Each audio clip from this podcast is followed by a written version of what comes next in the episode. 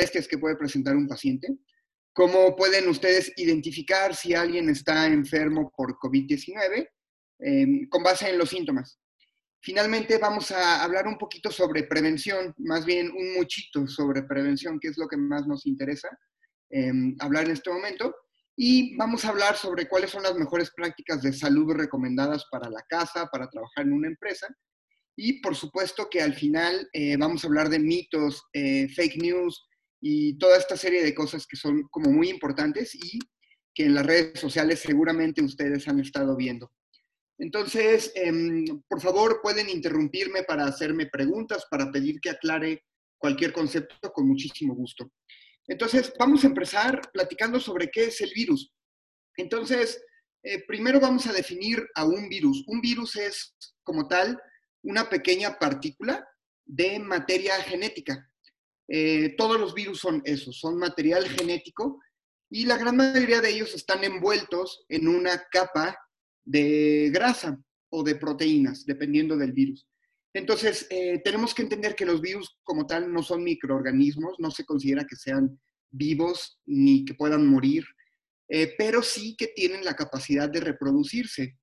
Un virus ingresa al cuerpo humano a infectar diferentes células y dentro de las células del cuerpo humano se comienza a reproducir y es cuando ocasiona enfermedad. Entonces, el virus que causa el COVID-19 se llama SARS coronavirus tipo 2. SARS significa eh, enfermedad respiratoria aguda severa en inglés. Y el motivo por el cual se le dio este nombre es porque esta no es la primera epidemia que tenemos por coronavirus. Hemos tenido en 2003, tuvimos una epidemia que también nació en China, en particular en la isla de Hong Kong. Fue una epidemia que se llamaba SARS, probablemente algunos lo recuerden.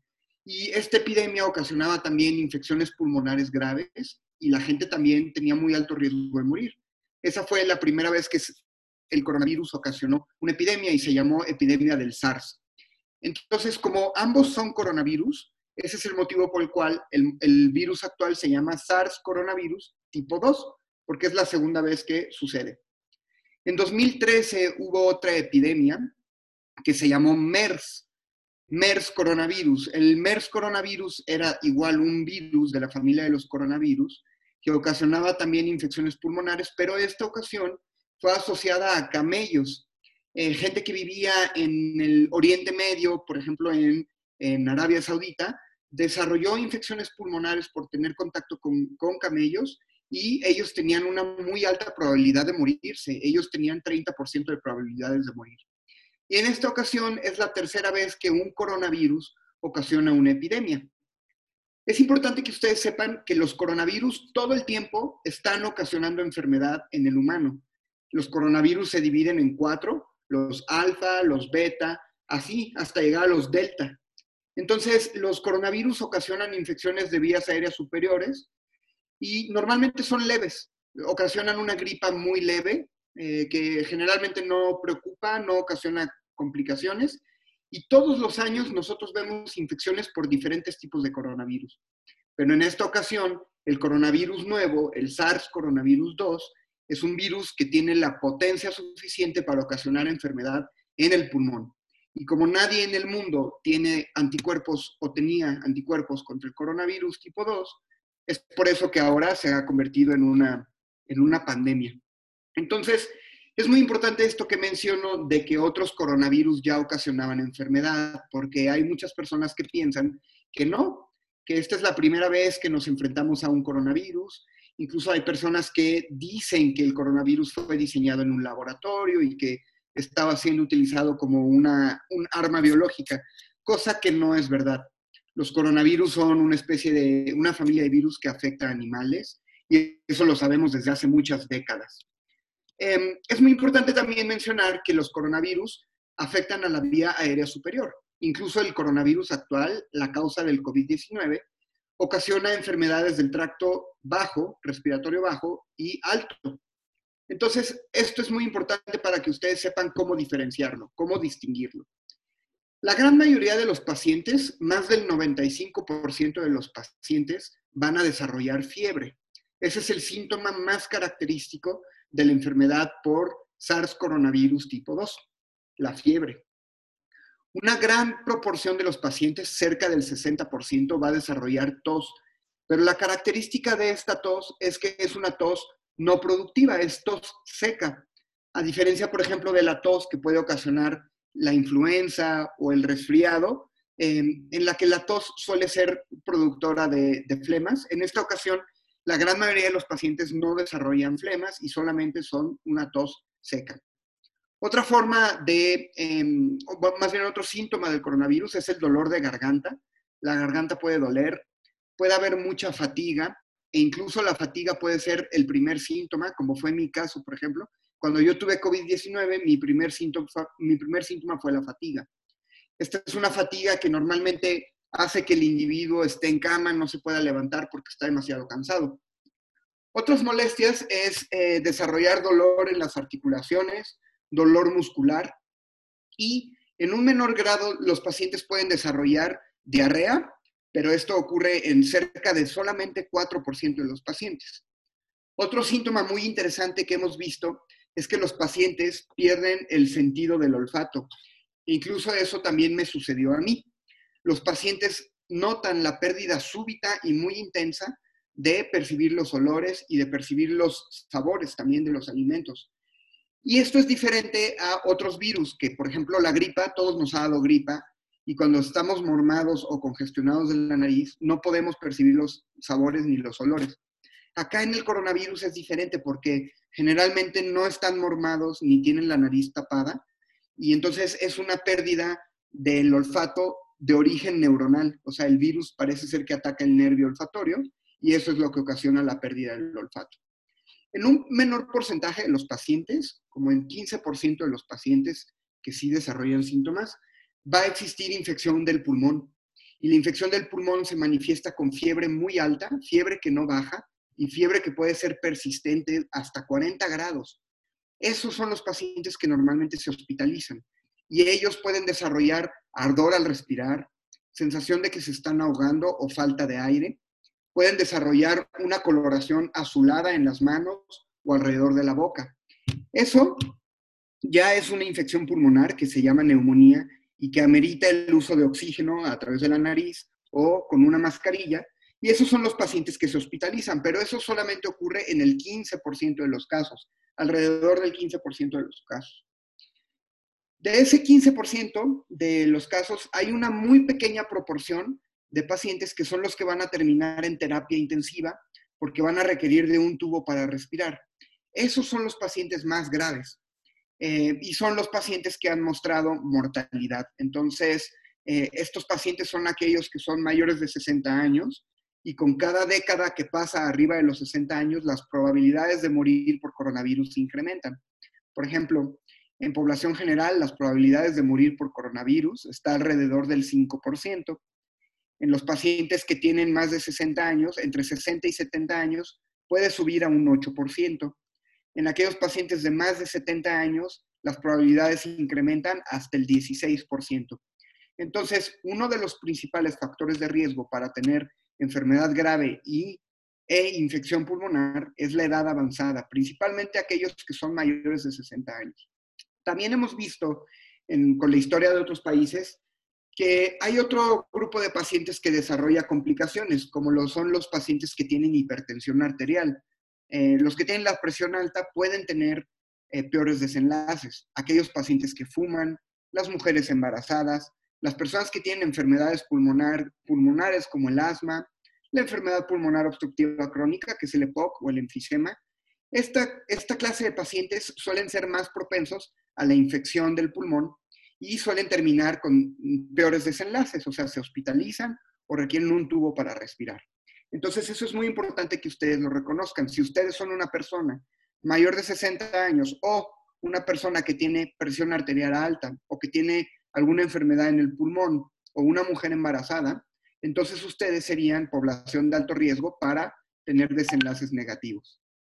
Em, nos parte de la agenda era ver cómo podíamos identificarlo. Además de los síntomas que ya mencioné, en este momento se considera que toda persona que se presente con fiebre y tos más algún otro síntoma respiratorio como ardor de garganta, em, secreción de moco por la nariz, pérdida del olfato o fatiga o falta de aire, es decir, fiebre y tos más algún otro síntoma, en este momento se considera que tiene COVID, tenga o no una prueba positiva. Entonces, todos estos pacientes que ustedes han visto en las redes sociales que les llaman neumonía atípica, en realidad sí se están contabilizando como COVID, porque cumplen la, definición operativa, que es tener fiebre, tener tos y tener algún otro síntoma. De forma que si alguno de ustedes desarrolla estos dos síntomas, fiebre y tos, más otro síntoma, deben considerar que tienen COVID, aunque no les hagan la prueba. Y como tal, se tienen que aislar en casa por 14 días. Ahora, quiero hablar un poquito sobre el aislamiento. Eso es muy importante. Una persona que tiene COVID-19 se tiene que aislar en casa al menos hasta que pasen 14 días desde que inició los síntomas, porque se considera que ese periodo de tiempo él puede transmitir la enfermedad a cualquier persona. Entonces, em, las personas que tienen contacto con un paciente con COVID también se tienen que aislar en su casa porque pueden desarrollar la enfermedad. Y se tienen que aislar durante 14 días porque 97% de los pacientes van a tardar hasta 14 días en desarrollar los síntomas. Normalmente es entre 6 y 11 días, pero se puede extender hasta 14 días. Entonces, una recomendación es que si ustedes desarrollan síntomas, se aíslen por 14 días y también aíslen a su familia o a las personas que tuvieron contacto con ustedes. Incluso 48 horas antes de presentar los síntomas, una persona ya es contagiosa, por lo que se tienen que aislar también las personas que tuvieron contacto 48 horas antes del inicio de los síntomas. Por ejemplo, en mi caso, cuando yo enfermé, 48 eh, horas antes yo había visto a mi novia y no la vi después, dos días después, desarrollé los síntomas y entonces cuando los desarrollé le tuvimos que decir a mi novia que ella se aislara también por 14 días porque estuvo en contacto conmigo a pesar de que yo no tuviera síntomas. De ahí la gran importancia de la recomendación de quedarse en casa y eh, de seguir estas recomendaciones de aislamiento. Entonces, vamos a platicar un poquito sobre qué medidas tomar en casa y qué medidas tomar en la empresa. Primero vamos a hablar sobre las medidas en casa. Y esto es súper importante. Para las personas que están enfermas, lo recomendado es que estén aislados en su cuarto, en un cuarto donde ellos estén solos, donde duerman solos y de preferencia donde tengan un baño al que ellos solitos puedan ir. Esto es lo ideal. Le tienen que llevar alimentos al enfermo, eh, todos los días y em, el enfermo no puede salir de su casa, de su cuarto, perdón, a lavar los trastes, a lavar la ropa, a ir al súper. En, en, realidad el enfermo se tiene que quedar en su cuarto completamente aislado de cualquier otra persona. Mi experiencia personal fue así. A mí me llevaban comida a mi cuarto, yo tenía un baño diferente y yo vivía en una parte de la casa, en, un, en una planta alta, alejado de todos los demás, justamente por el gran riesgo que existía de contagiarlos. Entonces, el aislamiento en casa de una persona enferma es en serio, o sea, tiene que estar realmente aislado. Em, ¿Qué pasa si, por ejemplo, el baño no, no se puede tener un baño solo para una persona? El enfermo tiene que ir al baño e inmediatamente después de ir al baño tiene que limpiar el baño con cloro. Todas las superficies del cuarto de una persona enferma se tienen que lavar todos los días con agua y, con cloro, con cloro diluido en agua. ¿Cuáles superficies son las más importantes lavar? las manijas de las puertas, las cerraduras, em, las eh, superficies como el celular, em, toda cuestión que se agarre con mucha frecuencia, como los estantes, los mouse de las computadoras, los teclados, todo eso se tiene que lavar frecuentemente y frecuentemente no existe un número de cada hora o cada media hora, sino eh, muy frecuentemente, es decir, em, generalmente lo lavamos una vez al día, bueno, aquí tienen que ser varias veces al día, ¿de acuerdo? Eh, eso es para una persona enferma. Muy importante mencionar que las personas enfermas tienen que utilizar cubrebocas porque la transmisión del virus es a través de gotas respiratorias.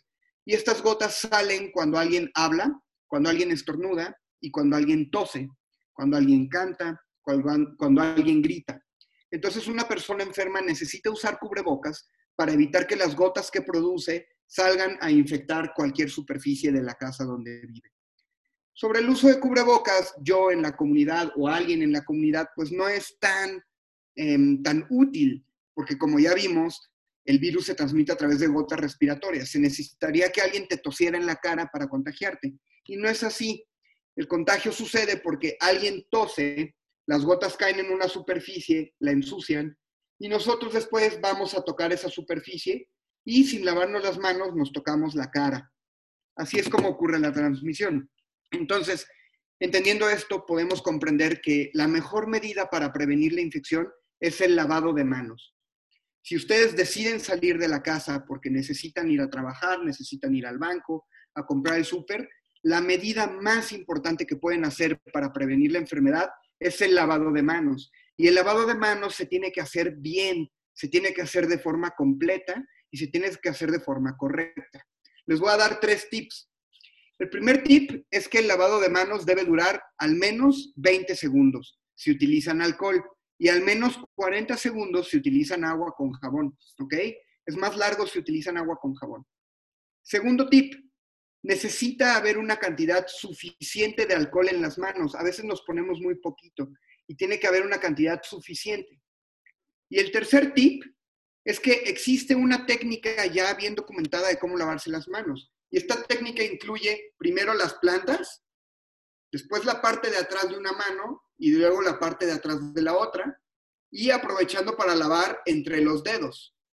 Después hay que limpiar esta parte de los dedos, los nudillos, que sería frotar los nudillos con la palma de esta forma, de una mano y luego de la otra. Después hay que lavar esta parte y el pulgar. Entonces, se lava la parte y se frota el pulgar. Y luego de la otra mano, se lava esa parte y se frota el pulgar. Y con eso no termina. Finalmente uno termina lavándose las muñecas. Entonces es una técnica larga que toma tiempo, pero que se tiene que hacer de forma muy correcta. Porque si no se hace así, entonces es como si no nos estuviéramos lavando las manos. Tiene que durar 20 segundos el lavado. Yo les sugiero que no utilicen uñas largas, que no utilicen joyas como sus anillos y que de preferencia tampoco utilicen relojes ni smartwatches, en particular si van a salir de su casa, porque estos son objetos que generalmente no lavamos bien y que sí se pueden ensuciar. Entonces, en esta temporada de pandemia, traten de no utilizarlos. Vamos a platicar sobre cómo prevenir la enfermedad en la empresa. Es muy importante que la empresa tenga todos los días un control de los síntomas de los empleados. Todos los días al llegar a la oficina, antes de entrar al edificio, los empleados deberían conocer su temperatura. De preferencia se tienen que tomar la temperatura y anotarla en un papel. Y se les debe preguntar si tienen tos, si han tenido fiebre o si han tenido alguna molestia respiratoria. Si la respuesta es sí a cualquiera de estas tres, la persona no puede entrar a trabajar y se tiene que ir a su casa, ¿de acuerdo? Y de preferencia comunicarse con un médico, que puedo ser yo o puede ser cualquier otro médico, para evaluar si los síntomas son compatibles con COVID. Eso es lo más importante que ustedes como empresa tienen que saber. Tres cosas. Si el, si el trabajador tiene fiebre, si el trabajador tiene tos o si el trabajador tiene alguna molestia respiratoria. Si la respuesta es sí a cualquiera de estas, el trabajador no puede entrar a trabajar, se tiene que ir a su casa. ¿Qué pasa si rompen este protocolo? Se van a contagiar. Así me contagié yo. Una persona que tenía tos fue a trabajar y no se fue a su casa y así es como yo me contagié. Y eso cuesta mucho dinero porque se tiene que aislar todo mundo. Em, ¿Qué más pueden hacer para evitar el contagio en su casa? Ya voy a terminar. Em, solamente eh, lavado de manos, cada quien debe tener acceso al lavado de manos, ya sea con un poquito de alcohol en su bolsa o que haya disponible un lavabo donde se puedan lavar las manos. Mantener una distancia de al menos 1.5 o 2 metros entre cubículos en la oficina, eso es fundamental. Y fuera de eso, en realidad no hay algo más que se pueda hacer para prevenir la enfermedad. La etiqueta respiratoria, que es estornudar en el codo, y nada más. Me preguntaban sobre las personas que van a instalar paneles solares a las azoteas. Pues bueno, estas recomendaciones aplican igual para ellos. Todos los días se tienen que hacer la pregunta de si tienen síntomas, de si tienen tos o de si tienen fiebre. Si la respuesta es sí, se van a su casa. Si no, entonces lo que tienen que hacer es lavarse las manos antes de entrar a cualquier hogar, hacer su chamba respetando la distancia y finalmente lavarse las manos al terminar cualquier trabajo. Digamos que se tienen que lavar las manos entre 20 y 30 veces al día, así de frecuente tiene que ser, ¿de acuerdo? tengo una pregunta y me hace María José Montes una pregunta. Si sospechamos de alguien o nosotros, pero no hay manera de que nos confirmen que tiene la enfermedad, ¿cómo podemos tratarlo? Aislar, limpiar todo con cloro. Ok, ya comentamos esto. El diagnóstico de COVID no necesita una prueba confirmatoria. Si una persona tiene fiebre, tos y algún otro síntoma, tiene el diagnóstico confirmado de COVID, aunque no se le haga una prueba. Entonces, toda persona con síntomas respiratorios que incluya fiebre, tos, tiene COVID, tiene COVID y se tiene que tratar como tal. Se tiene que aislar en su casa 14 días, tiene que recibir paracetamol nada más para la fiebre y se acabó. Si una persona con COVID presenta dificultad respiratoria, sensación de falta de aire o coloración azul en sus manos o en su boca, o no lo pueden despertar, entonces necesitan llevarlo a un hospital, ¿no? Hablarle al 911 para que lo recojan y lo lleven a un hospital. Sobre aislar, bueno, eso ya quedó, se tiene que aislar 14 días. Y sobre limpiar todo con cloro, no es todo, no es limpiar todo, es limpiar las superficies que tienen muchas probabilidades de ser tocadas. Eso incluye las manijas de las puertas, la estantería, los teclados de computadora, los mouse, em, eso incluye el teléfono, eh, todas las, los barandales de las escaleras, todo lo que normalmente se toca con las manos es lo que se tiene que limpiar con cloro. La forma de hacer una dilución de cloro es la siguiente. Para un litro de agua hay que poner cuatro cucharaditas de cloro, cuatro cucharaditas de cloralex o de cualquier cloro. Y para un galón de agua hay que poner cinco cucharadas, ¿de acuerdo? Entonces esa es la dilución más o menos y esa es súper segura. Me hace una pregunta, eh, ¿cuánto tiempo de vida tiene el virus en superficies? Esto es muy variable. Eh, depende de la superficie, depende del material del que esté hecho y depende de su porosidad, es decir, si, si es completamente lisa o no. Eh, puede durar hasta 72 horas, pero lo que es muy importante y que em, este es un mito, que mucha gente piensa que esto es cierto, es que el virus no se contagia a través de superficies sucias. No es así como nos contagiamos. Nos contagiamos cuando tocamos una superficie sucia y nos tocamos la cara. Entonces, eh, entendiendo esto, yo les pregunto a ustedes, ¿qué es más importante? ¿Lavar la superficie o lavarse las manos? Entonces, la respuesta es lavarse las manos. Si una persona toca una superficie sucia y se lava las manos, no pasa nada, no se va a enfermar. Esa es la razón por la cual no tenemos que desinfectar la comida que nos llevan a casa, el súper que nos llevan a casa, el dinero, esas cosas no se tienen que desinfectar. Lo importante es que después de tocarlas, uno se lave las manos. Recuerden que se tienen que lavar las manos entre 20 y 30 veces al día o más para evitar infectarse. Entonces, sobre la pregunta de cuánto tiempo duran las superficies, en realidad no es tan importante, porque además de que sabemos que es variable dependiendo de la superficie, no sabemos si un virus que está en una superficie pierde la capacidad de infectar a alguien pronto. Pero lo que sí sabemos es que el virus que está en las manos es muy infectante, de forma que hay que pronto em, eliminarlo lavándose las manos, ¿de acuerdo? Em, dice, si salimos de casa por algún tema necesario, al volver hay que tomar una ducha y cambiarse de ropa o hasta el lavado de, o basta con lavado de manos. Ok, entendiendo que el problema es llevarse las cosas sucias a la cara, em, podemos contestar esta pregunta. ¿Sería solamente suficiente con lavarse las manos? En realidad, ustedes que no son profesionales de la salud, no se tienen que cambiar la ropa ni se tienen que meter a bañar. Así no es como se contagia el virus. El virus no está en el aire suspendido, flotando. El virus está en superficies sucias que tocamos y que después nos tocamos la cara. Así es que no es necesario. Nosotros, los trabajadores de la salud, necesitamos cambiarnos de ropa después de estar en un área donde hay mucha concentración del virus. Pero eso solo aplica para los trabajadores de la salud.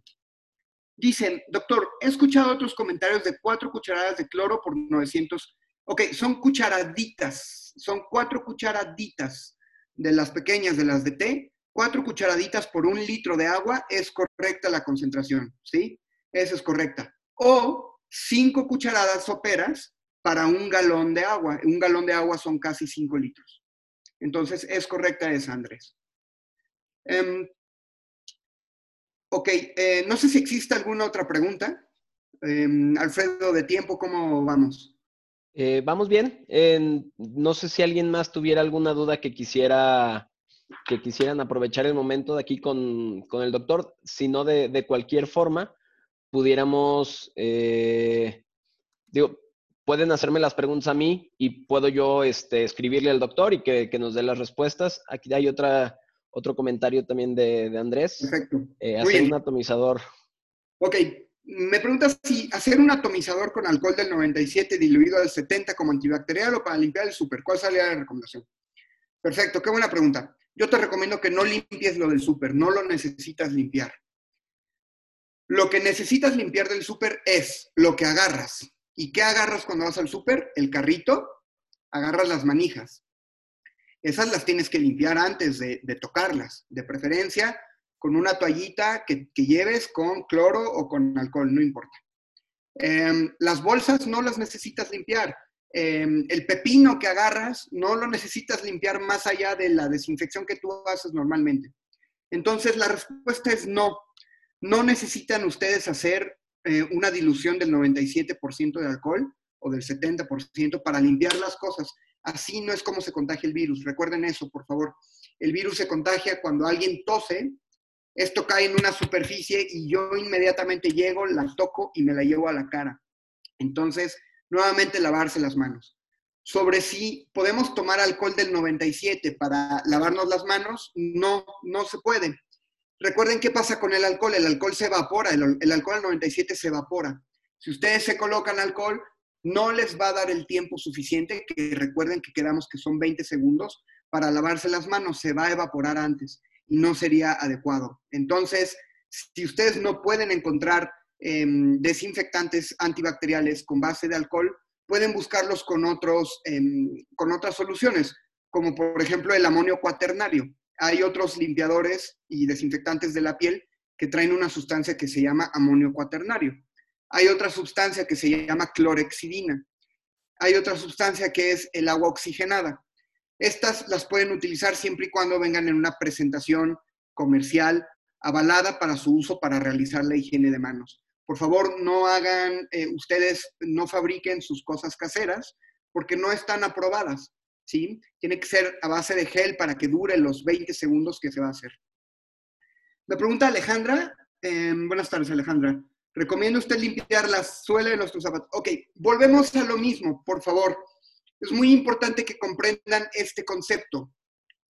El virus se transmite cuando yo toco una superficie sucia y me la llevo a la cara. Entonces, si yo no voy a tocar la suela de mis zapatos, no la necesito desinfectar. El virus no está en el piso em, y el virus no va a brincar de la suela de mi zapato a la cama y me va a infectar. Lo más importante para prevenir el virus es lavarse las manos. Cuando ustedes lleguen a su casa, quítense sus zapatos de forma normal, guárdenlos donde los guardan normalmente y lávense las manos. Por favor, manténganse alejados de las superficies. O sea, no toquen sus zapatos, porque si lo tocan, y se tocan la cara, se enfermaron. Si, em, no sé si me estoy dando a explicar o tal vez no, no me estoy dando a explicar mucho, pero em, lo importante aquí es evitar tener contacto con una superficie sucia e inmediatamente tocarme mi cara. Eso es la forma como se contagia el virus. Entonces, si yo no voy a tocar las suelas de mi zapato, pues no las necesito lavar. Necesito lavarme mis manos. Esto que ustedes han visto en redes sociales de tener estaciones en la entrada de la casa donde uno se desviste, se cambia otra ropa, desinfecta los zapatos.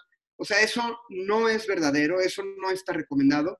Y porque el virus no se transmite así, no se transmite así. Solamente los médicos, que tenemos muchísimo contacto y que los pacientes nos tosen en la ropa, nos tosen en la ropa, pues nosotros sí llevamos el virus en la ropa y hay que cambiárnosla. Y nos la cambiamos en el hospital, no en nuestra casa. ¿Qué tan cierto es que tomar cosas calientes ayuda a no contagiarnos? Es completamente falso.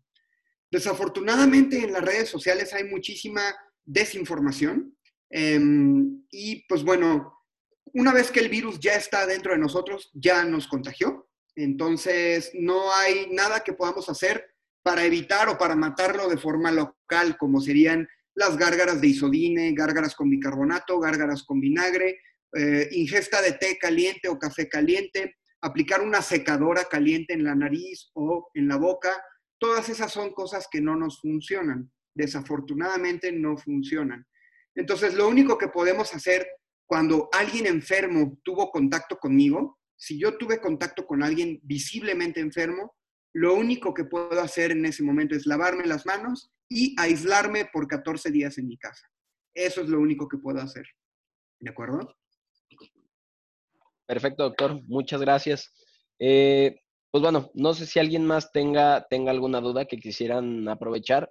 Creo que tenemos ahorita la, ventaja que la mayoría de, nosotros estamos trabajando desde casa y creo que la, principal recomendación, que eh, también ya la mencionó Rodrigo y esa sí la hemos escuchado en todos lados, es quedarnos en nuestra casa. Eh, bueno, hay otra, otra pregunta, si quieres yo la voy leyendo, Rodrigo. En temas de fake news o falta de información sobre la situación de los hospitales en la ciudad, eh, están llenos, vacíos al día de hoy por casos de este tipo. ¿Tú cómo, cómo ves la situación? ¿Tú dónde trabajas? Sí, en este momento yo voy a empezar a trabajar en un centro de COVID que se va a hacer en el Centro City Banamex en la Ciudad de México. Es un hospital de apoyo. En este momento todavía hay lugar en los hospitales para que uno vaya en caso de que se sienta muy grave. Pero es muy importante, Andrés, que comprendamos que si uno tiene COVID, no tiene que ir al hospital. O sea, si yo, por ejemplo, tuve COVID, lo tuve leve y no necesité de ir a ningún hospital para que cuidaran de mí.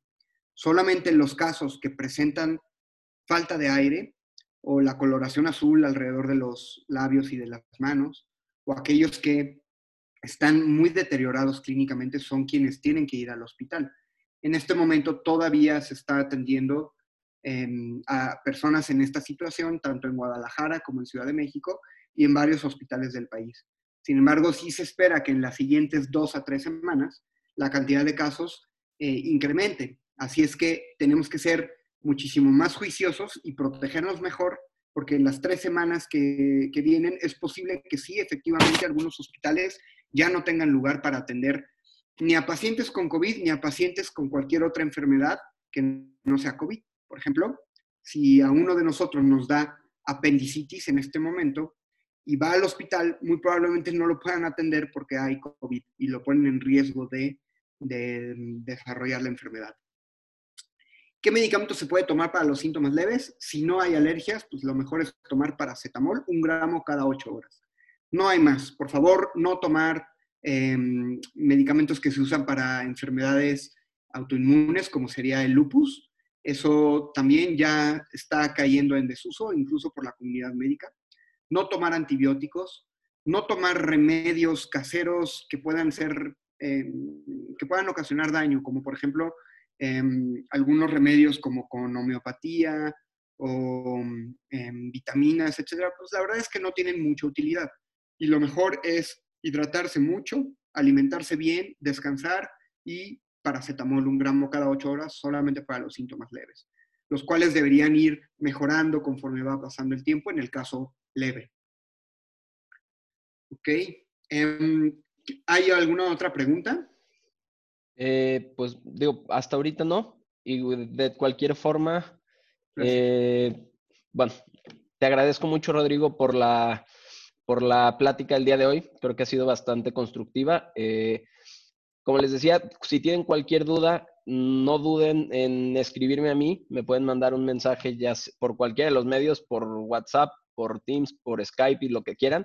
Y puedo juntar yo todas las dudas que, surjan, que ya no están este, ahorita en el, en el chat. Y pues, yo le mando este, todas estas dudas al, doctor para que él me, dé respuesta y trataré de ser lo más puntual, ¿no? Con, los comentarios. Eh, pues bueno, nuevamente, doctor, muchas gracias por la, por la sesión y también les agradezco mucho a todos por haber estado aquí en la, en la reunión. Que tengan buena tarde. Muchísimas gracias a todos. Estoy a sus órdenes para cualquier cosa que necesitan. Gracias por su atención. Eh, muchas gracias, Alfredo, por la invitación también. Vale, que tengan buena tarde. Hasta luego. Bye. Hasta luego.